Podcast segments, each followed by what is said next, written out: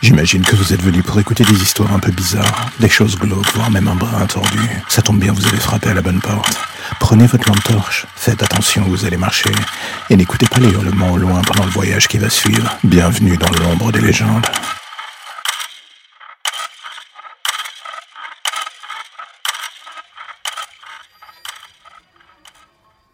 Sais pas ce qui est le plus chiant dans le fond, le fait de l'entendre hurler chaque soir depuis le fond de la cave, ou de devoir faire en sorte de ne pas éveiller les soupçons de cette voisine qui fourre son nez partout.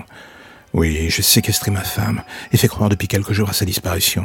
Alors oui, ça va vous paraître évident, je suis un monstre. Et alors? J'ai envie de dire, est-ce que ça justifie le fait de venir foutre son nez dans mes affaires? Pas une seule seconde. La vérité est que plus le temps passe, plus j'ai envie de kidnapper cette vieille folle et de la foutre à la cave avec ma femme.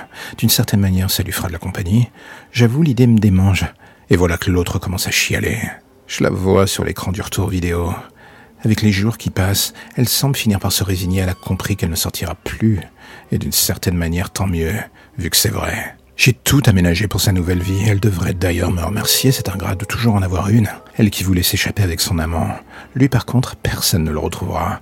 Découpé en morceaux et dispersé dans toute la ville. J'ai même poussé le vice jusqu'à faire en sorte qu'elle découpe le corps de son amant. J'avoue que la voir vomir sur les morceaux du corps de ce dernier pendant la découpe reste un souvenir délicieux. Je crois que je suis vraiment un salopard en fait. Mais encore une fois, c'est elle qui l'a cherché, non? J'avoue, je sais pas combien de temps tout ça va durer. Elle est plus résistante que je ne le pensais, et dans le fond, ça commence à m'énerver. Je me disais que ça serait une espèce de vengeance parfaite que de lui faire subir tout cela, de l'avoir se briser sous mes yeux. L'idée me faisait frémir au début, la vengeance à son maximum. Désormais, je vois plus que l'aspect pratique. Comment gérer le corps après? Comment gérer le corps si je décide de la tuer? Que dire quand la police reviendra? Ses amis qui se mobilisent pour la retrouver? Tant de détails qui s'accumulent. En fait, je crois que ce qui me dépasse, et que je n'avais pas prévu qu'être un monstre allait me prendre autant d'énergie.